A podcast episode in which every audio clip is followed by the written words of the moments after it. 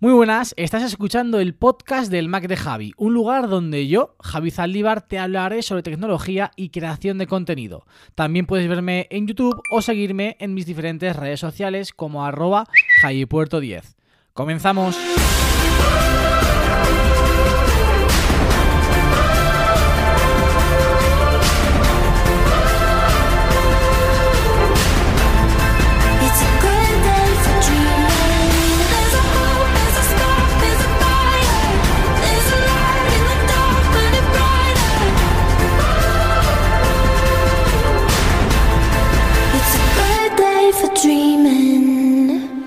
A todos, bienvenidos, bienvenidas una semana más al podcast del Mac de Javi. Hoy volvemos con la actualidad, hoy volvemos a tocar un tema de riguroso directo, por así decirlo, y es que evidentemente, pues eh, de vez en cuando siempre me gusta, como sabéis, hacer un buen repasito a todo lo que se está rumoreando, en este caso, en torno acerca del nuevo iPhone que veremos en el mes de septiembre. Y sí, diréis, Javi, Estamos todavía acabando el mes de febrero. ¿Ya te vas a meter a hablar de algo que se puede lanzar o que, bueno, se puede, no, es que se va a lanzar previsiblemente en el mes de septiembre? Pues sí, porque el iPhone es un dispositivo al que yo le tengo mucho cariño. Es seguramente el dispositivo del que todos los años tengo unas ganas tremendas, a pesar de que cambio todos los años el dispositivo, que pesar de cambio todos los años el iPhone, pero no sé qué tendrá, no sé qué tendrá, que, que siempre estoy ilusionado, siempre estoy hypeado, ¿no? Por todos los rumores que van saliendo, que van surgiendo alrededor del iPhone. En este caso, el iPhone 14 que verá la luz previsiblemente en el mes de septiembre de 2022, es decir, en el mes de septiembre de este año. Hay muchos, muchos rumores en relación a muchos aspectos del dispositivo. Lo comentaba eh, o lo he estado comentando durante varias eh, ocasiones desde que se están lanzando, de- de- desde que están apareciendo estos rumores y es que seguramente estemos ante una, uno de los años, uno de los lanzamientos que hasta el final no vamos a conocer a ciencia cierta cuáles son o cuáles van a ser las especificaciones de este iPhone 14 y de todos los iPhone 14 que se van a presentar, porque ya sabéis que bueno, pues tenemos varios modelos. De ello también hablaremos en esta lista de rumores, en esta lista de especificaciones que, bueno, pues previsiblemente va a tener el iPhone 14. Vamos a dividirlo en varias partes. Vamos a hablar del diseño, vamos a hablar de los materiales, ojo con eso, mucho, mucho ojo con los materiales, pantalla, conector y por supuesto lo que más me gusta, las cámaras. Y también os contaré un poco qué es lo que yo estoy echando en falta porque hay cosas o deseos que yo le pedía o le pido al iPhone 14 y que parece que de momento pues no hay rumores que puedan hacernos confirmar que eso va a llegar. Pero bueno, Vamos a ir poquito a poco y vamos a empezar hablando del diseño, que sabéis que es un punto que para mí me resulta fundamental. Creo que es fundamental en cualquier dispositivo porque de una manera u otra es la primera impresión que causa a todo el mundo. Al fin y al cabo, queramos o no, cuando vemos algo bonito, cuando vemos algo que estéticamente está cuidado, nos entra mucho más por los ojos y de entrada ya tenemos una mejor impresión si esto es así que si no lo es. Evidentemente, a todos nos gusta ver algo bonito. Y si tú de entrada ya ves un diseño bonito, un diseño que cambia, un diseño que te atrae, pues estás mucho más abierto a que todas las, las especificaciones de las que después hablaremos, pues te, digamos de alguna forma, te seduzcan, ¿no? Te atraigan, te, o tengas la sensación de que quieres tenerlo. Quieres tenerlo sí o sí. De entrada, por el diseño. Bien, seguramente la parte más diferencial este, de este iPhone 14 va a estar en la parte frontal. Cosa que habitualmente pues no suele ser así, ¿no? Ya sabemos que llevamos tiempo con un diseño en la parte frontal muy continuista. Sí es cierto que con el iPhone 13, 13 Pro, 13 Pro Max, 13 mini, hemos visto ahí una... Iba a decir pequeña, no.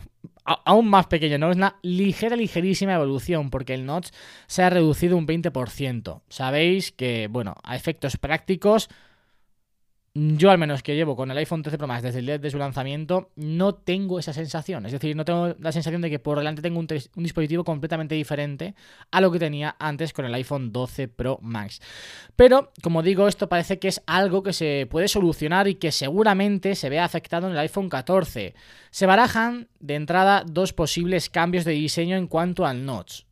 En primer lugar, parece que Apple podría estar pensando en un diseño en la parte frontal con el que tendríamos un solo agujerito, algo que ya han hecho varios fabricantes de smartphone, es decir, no va a ser nada nuevo, no va a ser nada rompedor, no va a ser nada disruptivo en el mundo de smartphone, pero sí dentro de los iPhone, porque hasta el momento tenemos un notch bastante eh, considerable. Ya os digo que a mí tampoco es algo que me moleste, ojo, eh, me parece que es un elemento diferencial y que desde luego cuando tú ves un dispositivo por la parte frontal sabes rápidamente si es o no es un iPhone. Ya veremos cómo esto Apple lo consigue si es que quiere conseguirlo. Es decir, quizás pues tampoco le importa, ¿no? Que eh, haya que mirar la parte de detrás del dispositivo para saber qué dispositivo, si es un iPhone o si no es un iPhone, ¿no? Pero bueno, se barajan hoy encima de la mesa eh, dos posibles diseños. En primer lugar, un agujerito, como hemos dicho, algo que parece que es a lo que tiende Apple, pero que posiblemente no sea lo que inicialmente venga en el iPhone 14, seguramente sea lo que venga en posteriores iPhone, en posteriores modelos en años siguientes, ¿no?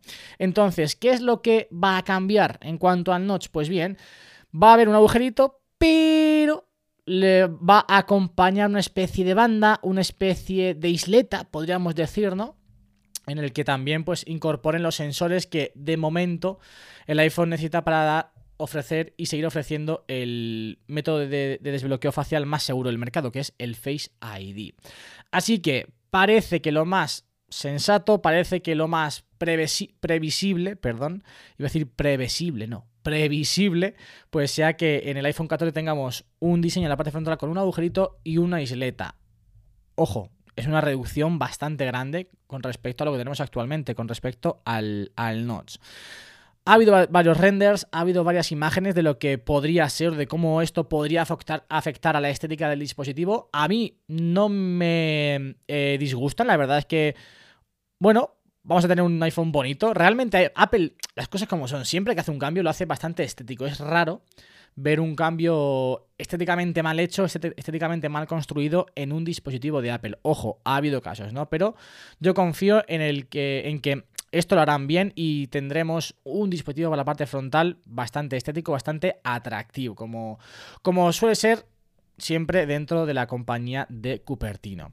Pero ojo que no solamente los cambios a nivel estético pues los podemos referenciar en la parte frontal, sino que también, bueno, vamos a seguir con un diseño de bordes planos más gruesos. Y esto hay que tenerlo muy en cuenta porque también podría ser un cambio bastante grande. Actualmente los bordes o los laterales del dispositivo del iPhone son bastante delgados y Apple parece que podría eh, aumentar el grosor del teléfono para también hacer que la triple cámara, las cámaras, las lentes no sobresalgan tanto del dispositivo, es decir, como para tenerlas un poquito más protegidas. Ya veremos si esto se lleva a cabo. Yo no estoy convencido del todo de que Apple quiera aumentar el grosor del dispositivo. Ojo, yo no estoy completamente convencido de este, de este rumor, pero bueno, parece ser que, que la tendencia o que todas las informaciones que los diferentes leakers, los diferentes eh, medios que siempre son capaces de registrar, ¿no? Son capaces de meter la mano ahí en los agujeros para sacar información que nadie tiene, pues indican que mm, el grosor del iPhone podría verse afectado. Después hablaremos de otras consecuencias que puede tener este aumento de grosor, que, ojo, si son así, son bastante positivas. Pero bueno, como digo, ahora hablaremos de ello, porque en términos de diseño aún no hemos acabado. En esta tendencia que parece que eh, ha cogido Apple de, iba a decir, imitar modelos anteriores o mmm, de alguna forma reciclar diseños de iPhone anteriores, pues los botones de, de, bloqueo, desbloqueo, de subir el volumen y de bajar el volumen parece que podrían adoptar el diseño que teníamos en iPhone bastante anteriores, bastante antiguos, iPhone 4, 4S, donde eran redondos.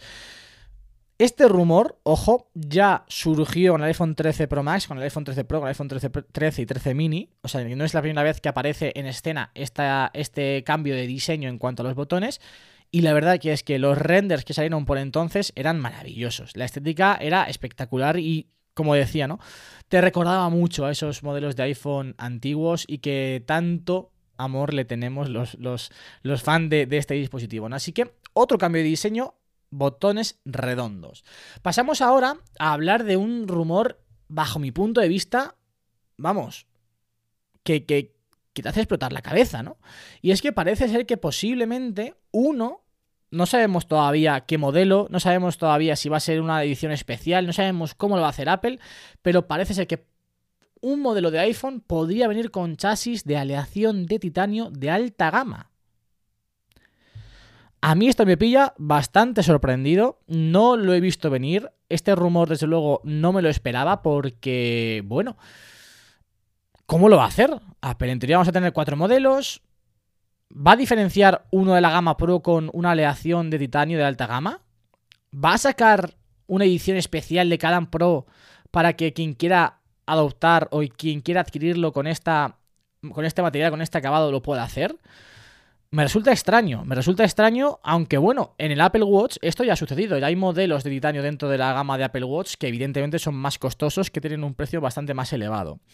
Pero bueno, esto no solamente afectaría al diseño, por así decirlo, sino que también afectaría a la resistencia del dispositivo. El titanio es mucho más resistente que eh, lo que tenemos actualmente en los iPhone. Así que bueno, creo que este rumor hay que seguirlo con bastante atención. Creo que también hay que cogerlo con pinzas porque a mí no me acaba de cuadrar del todo que Apple vaya a hacer una edición especial de un iPhone o de varios modelos con este acabado de aleación de titanio de alta gama, pero todo es posible, ojo, ¿eh? todo es posible porque, bueno, estamos abiertos a las sorpresas, sería muy interesante, la verdad es que yo tengo mucha curiosidad por ver cómo avanza este rumor y cómo si, cómo realmente acaba llegando a puerto o no, y eso solamente nos, nos lo podrá dar el, el tiempo, así que habrá que esperar. Vamos con la pantalla. Mala noticia para los que estaban pensando en adquirir un iPhone 14 a secas, sin, o sea, es decir, que no vayan a adquirir el modelo Pro, uno de los dos modelos Pro, y es que la pantalla ProMotion, como su propio nombre indica, parece que va a seguir reservada solamente para los modelos Pro, así que ningún iPhone 14 a secas dispondrá de esta pantalla ProMotion que, bueno, la verdad es que cuando la tienes, cuando la disfrutas, es una auténtica gozada. Y sobre todo, ya sabéis, lo he dicho muchas veces, que lo notas, ese cambio lo notas realmente cuando pasas a un dispositivo que no tiene pantalla ProMotion.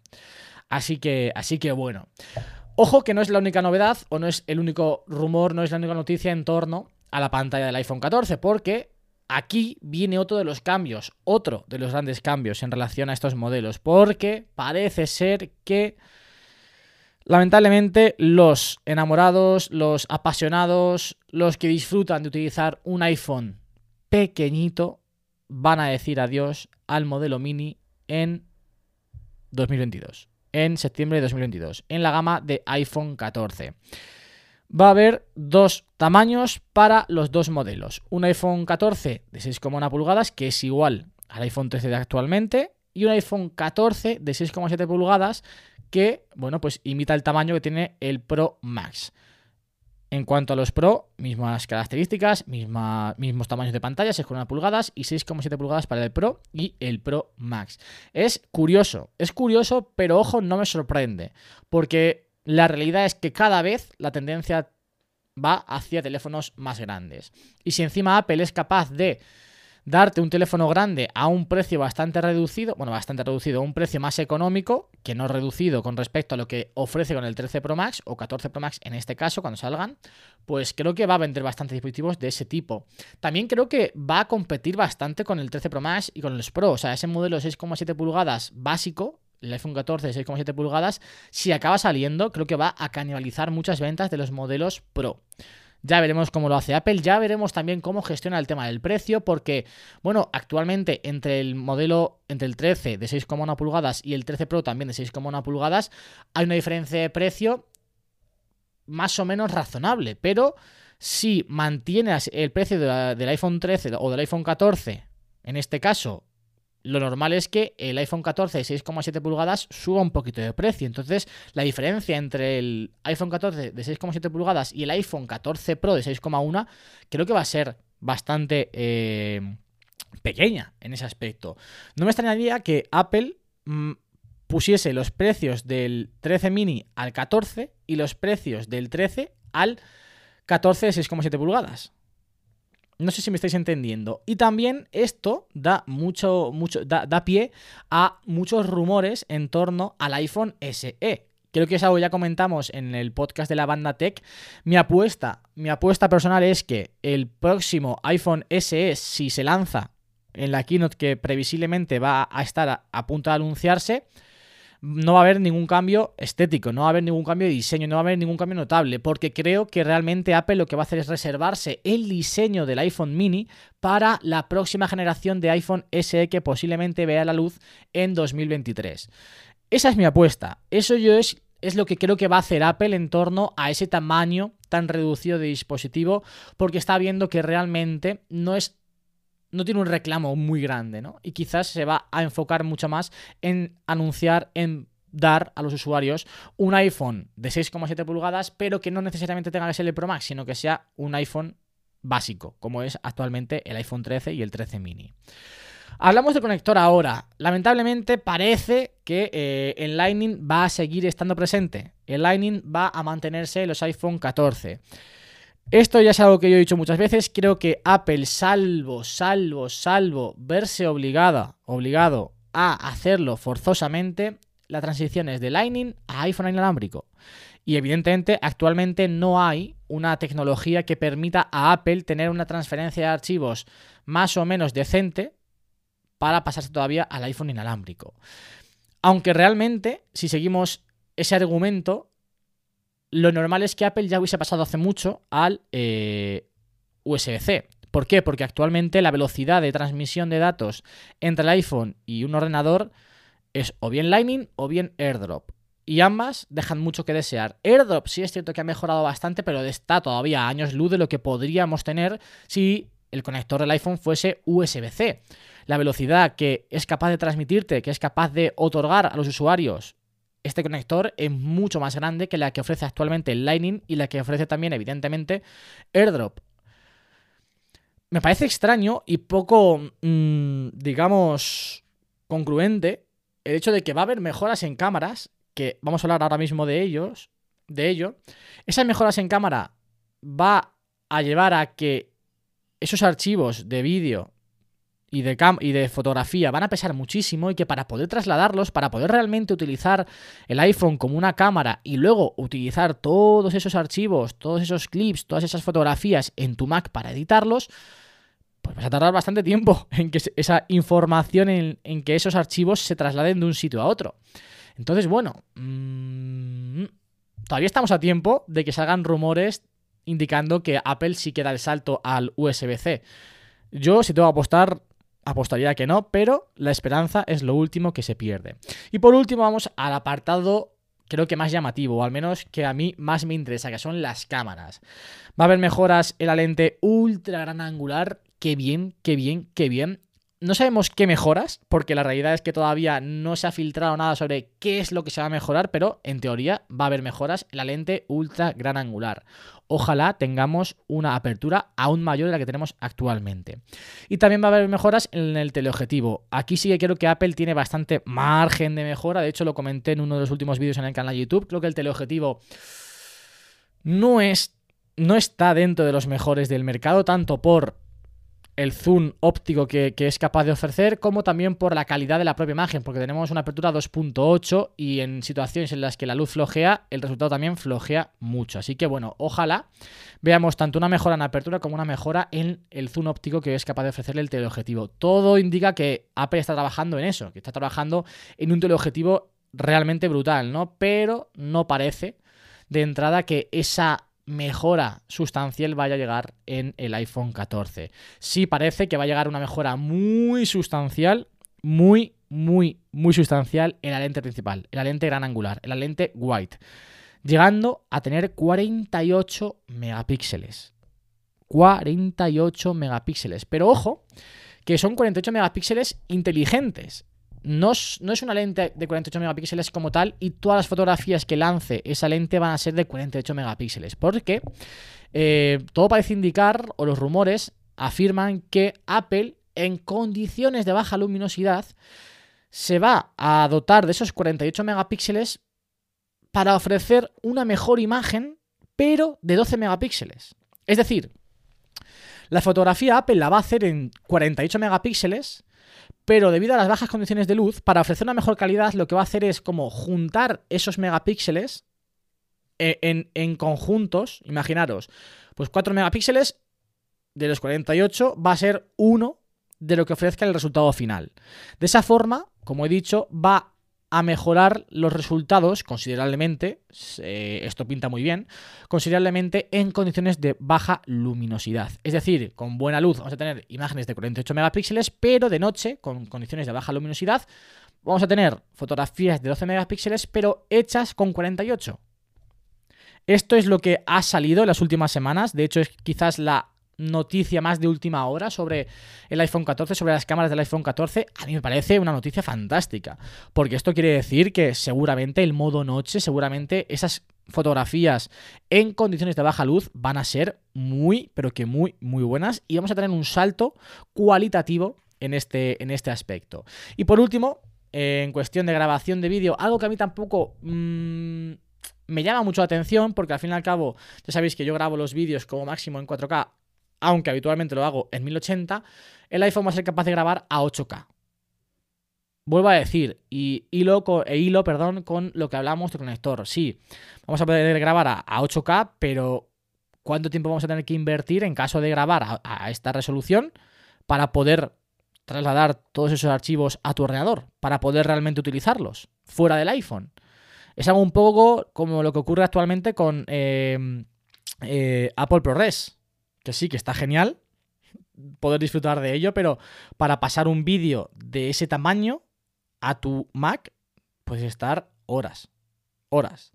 Pero bueno, ya veremos, ya veremos cómo lo, cómo lo hace Apple. Estos son todos los rumores que de momento tenemos encima de la mesa en relación a todos los modelos de iPhone 14. Evidentemente, aunque da mucho, mucho, muchísimo tiempo hasta que realmente veamos finalmente cómo es el dispositivo, nos quedan muchas semanas de rumores, nos queda mucha información que contar, nos queda mucha información con la que enamorarnos, con la que eh, eh, emocionarnos, también quizás con la que decepcionarnos, pero, pero bueno, ya sabéis que a mí me gusta siempre tocar este tipo, hacer de vez en cuando este tipo de podcast para poneros al tanto y también me sirven mucho a mí para eh, hacerme la idea, ¿no? Ir ya dibujando un poco lo que será el próximo, el próximo iPhone, que sabéis que seguramente es mi dispositivo favorito, el que más disfruto y el que más hype tengo siempre todos, todos los años. Pero como decía, y vamos ya con la última parte del podcast, hay cosas que he hecho en falta dentro de estos rumores. Ojo, no quiere decir que lo que vaya a decir ahora no vaya a llegar, pero sí es cierto que todavía no se ha rumoreado nada en torno a esto. Evidentemente va a ir todo en relación a la cámara, o la- prácticamente todo, ¿no? Y es, ay, no han dicho nada del modo cine con cámara lenta. Sabéis que es algo que he pedido y pedí desde el primer día que tuve el iPhone 13 Pro Max. Poder aplicar cámara lenta al modo cine. Aunque no sea una cámara lenta increíble, aunque no sea una cámara lenta a 240 frames por segundo, una a 60. Me vale con una cámara lenta a 60 en el modo cine. Me encantaría, me encantaría. Y también, evidentemente, con el modo cine, pues que diesen la posibilidad de grabar a 4K, porque estás ofreciendo un modo de grabación de cine a 1080 una pequeña contradicción ahí de Apple, como suele ser habitual, ¿no? Luego también me gustaría que hubiese algún tipo de mejora en la cámara frontal, por ejemplo, luego tenemos en los iPad, en algunos modelos de iPad, ¿no? Que tenemos como una lente ultra angular para realizar ese seguimiento. Me parecería súper acertado por parte de Apple que tengamos esa cámara ultra gran angular en la cámara frontal, en la lente frontal. Y luego tampoco se ha rumoreado nada del Touch ID en pantalla. Y esto parece ser que sí que podemos descartarlo. Si no se ha rumoreado a día de hoy que el iPhone 14 podría tener Touch ID en pantalla, quiere decir que el iPhone 14 no va a tener Touch ID en pantalla. Y por último, cogiendo algo que he comentado eh, cuando hablábamos del diseño, si recordáis, un diseño más grueso, esto podría dar pie, evidentemente, a que, bueno, podría no, da pie a que dentro del iPhone va a haber más espacio de lo que tenemos actualmente. Si tenemos más espacio, puede ser que ese espacio sea aprovechado para incluir una batería mayor y tener una autonomía aún más grande de la que tenemos actualmente. Esto mm, a mí me encantaría tanto para los modelos Max, que tendrían ya, pues imaginaros, si son capaces de meter más autonomía de lo que hay actualmente, pues eso ya sería una auténtica locura.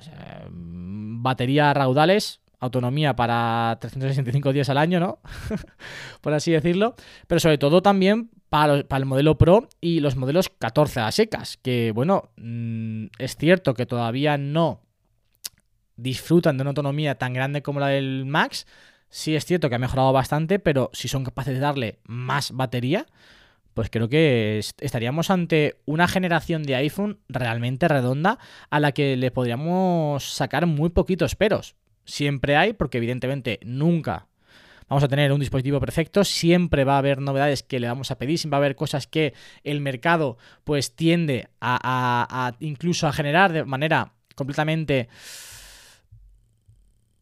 mm, ¿cómo decirlo? Eh, artificial, ¿no? Es decir, que algo que quizás de momento no podremos ver, no podemos ver por, por términos de tecnología, pero que pues ya en las mentes va resonando, que ya en nuestra cabeza podría ser realidad y que le pedimos, ¿no? Pero bueno, como digo, estamos en el mes de febrero, queda mucho, mucho tiempo hasta que veamos realmente cómo va a ser este iPhone 14. Esto es lo que tenemos, lo que sabemos a día de hoy y no podemos decir mucho más. Ya, ya ya os digo que es un, tipo de contenido que me gusta crear aquí en el podcast de vez en cuando, que me gusta teneros al día, que me gusta a mí también estar al día, así que como no podría ser de otra forma, pues ya era momento de traer toda esta información aquí al podcast. Y antes de terminar, eh, si escucháis por aquí el ratón y el, y el teclado es porque estoy buscando Estoy entrando, mejor dicho, en la página de Podestatus para leer las últimas reseñas que habéis dejado en, en Apple Podcast. Concretamente, eh, voy a leer una, que creo que es la última que, mm, que ha... Pues no, no es la última, hay más, hay más de una, ¿vale? Hay más de una. Vamos con Juanqui X. Eh, da 5 estrellas, dice, lo titula espectacular, dice, ¿qué decir? Que es un podcast súper completo, bien elaborado y en mi casa me siento muy a gusto escuchándolo. Gran trabajo, Javi. Pues Juanqui, muchísimas, muchísimas gracias. Juanqui desde España. Ahora vamos con Fly Warrior desde eh, Estados Unidos. Lo titula Una sonrisa dice más que mil palabras. 5 estrellas. Tomaré prestadas tus palabras, en este caso, entre paréntesis, es una frase tuya, tal cual, jaja, la genialidad, la buena vibra, el contenido de gran valor y hasta, etcétera, etcétera, etcétera, son razones por las que siempre tengo que escuchar tu podcast. Saludos desde Cuba, Albert, fundador del podcast y proyecto Tonocode Plus. Larga vida al podcasting. Qué grande, Albert. Eh, lo dije en el podcast de la banda Tech. Albert seguramente me hizo la mejor entrada. Estuve en su podcast hace poco, creo que también lo comenté aquí en el podcast. Estuve en Tecnocode Plus charlando. Me hizo una. Bueno, iba a decir, me hizo entrevista, no. Estuvimos charlando, ¿no? Entre dos amigos. Y la verdad que la intro que, me hizo, la presentación que me hizo, me, me puso muy feliz y me hizo sentir muy orgulloso, la verdad. Así que si podéis, si tenéis la oportunidad, escuchar el podcast de Albert, Tecnocode Plus, que también le da mucha, mucha caña a estos temas, a estos temas de Apple. Y sin más, pues vamos a acabar el, acabar el podcast. No sin antes, evidentemente, agradeceros como todas las semanas que estéis comparti- compartiendo este reto de charla conmigo, que bueno, espero que os haya alegrado escuchar este podcast, que os haya puesto al día o que simplemente os haya entretenido durante un pequeño ratito. De verdad, muchas, muchas gracias por estar ahí, por compartir este espacio conmigo y nosotros nos escuchamos la semana que viene con más y mejor. Adiós.